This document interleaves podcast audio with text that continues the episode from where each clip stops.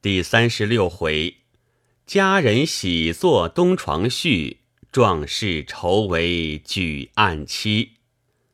话说国舅闻唐敖之言，不觉点头道：“贵人所言这个书字，顿开茅塞，足见高明。想来毕邦水患从此可以永绝了。老夫还要回去复命，暂且失陪。”明日再来奉陪去看河道，吩咐人役预备酒宴，小心伺候。成于喝殿而去。多久公道：林兄之事，若据前日用兵征剿光景，竟是毫无挽回。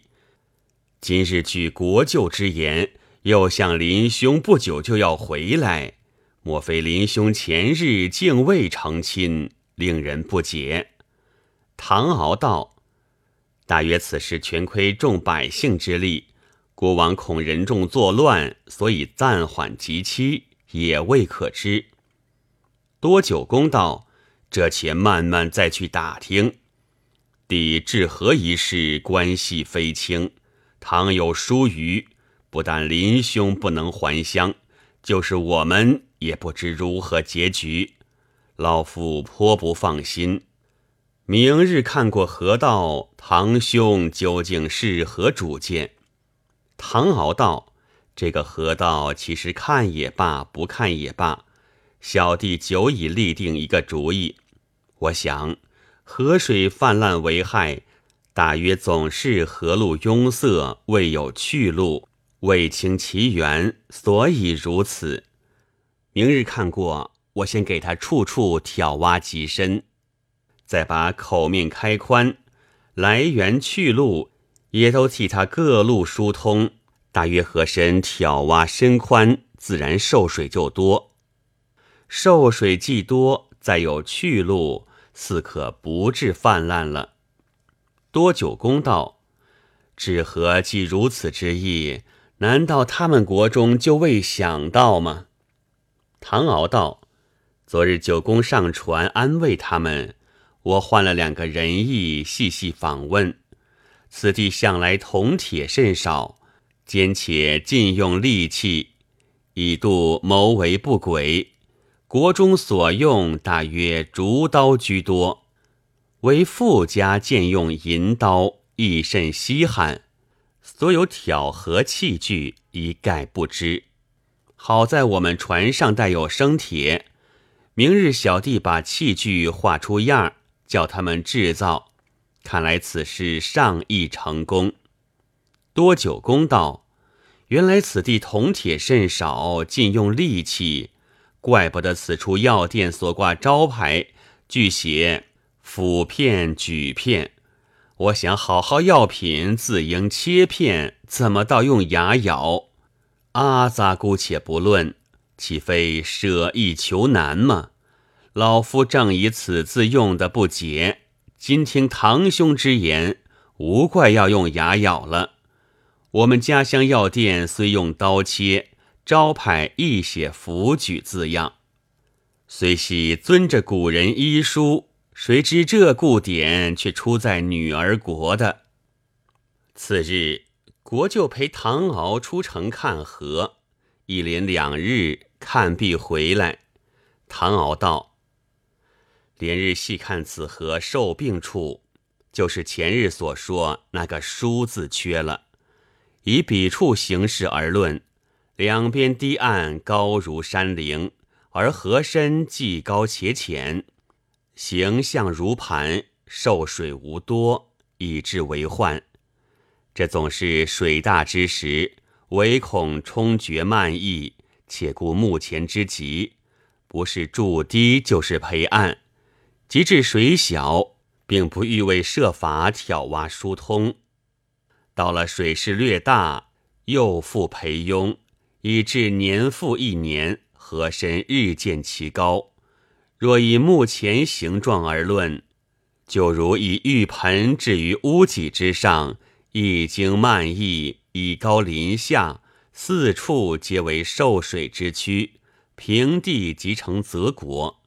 若要安稳，必须将这浴盆埋在地中，盆低地高，既不为其冲决，再加处处深挑，以盘形变为斧形，受水既多，自然可免慢意之患了。国舅道：“贵人所论河道受病情形，恰中其弊。”足见天朝贵人留心识物，实践高明。指玉盆污迹之说，尤其对证，真是指破谜团。唯求贵人大发恻隐，早次整拔，使必帮污迹之祸水由地中行，永庆安澜，得免涂炭，不独苍生感戴，及必帮国主。亦当敏感不忘，但挑挖深通，不知天朝向来用何器具，尚求指教。唐敖道：“敝处所用器具甚多，吾如贵邦铜铁甚少，无从错办。公欲善其事，必先利其器。今既一无所有，纵使大禹重生，亦当束手。”幸而我们船中带有钢铁，制造上亿。抵河道一时挑挖深通，使归故道，施工甚难。盖堤岸日积月累，培拥过高，下面虽可深挑，而出土甚觉费事。倘能集得数十万人夫，一面深挑，一面去其堤岸。使两岸之土不致拥积，方能易于阐释。不知人夫一时间可能其极。国舅道：若讲人夫，贵人只管放心。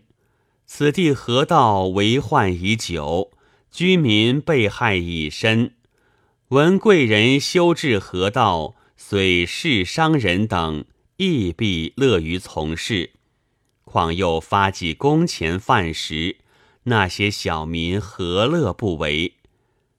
但还有一事，昨日所看此河东首刷淤之处，贵人曾言彼处当年办理不善，以致淤沙停积，水无去路，因而不时为患。其受病之由，尚求指教。唐敖道。凡河有淤沙，如欲借其水势顺溜刷淤，那个河行必须如矢之直，其淤始能顺溜而下。左看那边河道，到了刷淤之处，河路不直，多有弯曲，其淤欲弯即停，何能顺溜而下？再者，刷淤之处。其河不但要直，而且还要由宽至窄，由高至低。其淤使得走而不至。假如西边之淤要使之东去，其西边口面如宽二十丈，必须由西至东渐渐收缩，不过数丈，是宽处之淤是由窄路而出。再能西高东低，自然势及水流。到了出口时，就如万马奔腾一般，其淤自能一去无余。今那边刷淤之处，不但处处弯曲，而且由窄至宽，事机先已颠倒。其意以为越宽越畅，哪知水由窄处流到宽处。业已散漫无力，何能刷淤？无怪越积越厚，水无去路了。国舅连连点头道：“贵人高论，胜如读河渠书，勾叙志。但开工即期定在何时？以便启奏国主，欲令该管各官早为预备。”唐敖道。此时必须先造器具，明日国舅多派工匠过来，似器具造齐，再则即期开工。国舅点头，即命随从速传工匠，明早伺候，并多派人役听候差遣。说罢，别去。唐敖将器具样子画了，并托多九工照应把铁发来。次日，许多工人传道，唐敖把样取出，一一指点。当时开炉打造，众工人虽系男装，究竟是些妇女，心灵性巧，比不得那些蠢汉。任你说破舌尖也是枉然。这些工人只消略为指点，全都会意。不过两三日，都造齐备，择了开工吉期。是日，国舅同至河边，唐敖命人逐段筑起土坝，先把第一段之水车到第二段坝内，即将第一段挑挖深通，就把第二段土坝推倒，将水放入第一段。新挑深坑之内，再挑第二段，逐段都动起工来，总是尽力深挑。后来所挖之土一时竟难上岸，仍命工人把筐垂入坑内，用辘辘搅上。每取土一筐，要费许多气力。好在众百姓年年被这水患闹怕。此番动工，举国之人齐来用力，一面挑河，一面起堤，不上十日，早已完工。又把各处来源去路也都挑挖疏通。这里唐公指点监工，那众百姓见他早起晚归，日夜辛勤，人人感仰。早有几个老者出来攒凑银钱，仿照唐敖相貌立了一个生祠，又竖一块金字匾额，上写“泽贡水长”四个大字。此事传入宫内，早有一位世子把这情节对林之阳说了。原来林之阳那日同国王成亲，上了牙床。忽然想起，当日在黑齿国，妹夫同俺玩笑，说俺被女儿国留下。今日果然应了。这时竟有预兆。那时九公曾说：“设或女儿国将你留下，你却怎处？”俺随口答道：“他如留俺，俺给他一概福德之。”这话也是无心说出。其中定有机关。今日国王既要同俺成亲，莫若俺就装作木雕泥塑，给他一概福得之，同他且住几时，看他怎样。因存这个主见，心心念念只想回家，一时想起妻子，身如针刺，泪如泉涌。又想，自从到此被国王缠足穿耳、毒打倒吊，种种辱没，九死一生。这国王嫩般狠毒，明是冤家对头，躲还躲不过，怎敢亲近？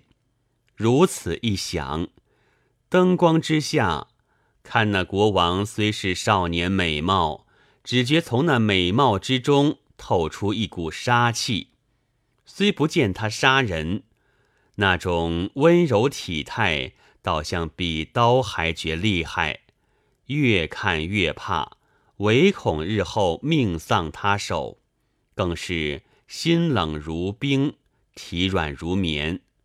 一连两夜，国王费尽心机，终成画饼。虽觉扫兴气恼，因河道一事究竟牵挂。不敢把他奈何。后来同国舅议定治和一事，想来想去，留此无用，只得将他送归楼上，索性把缠足磨粉一切功课也都捐了。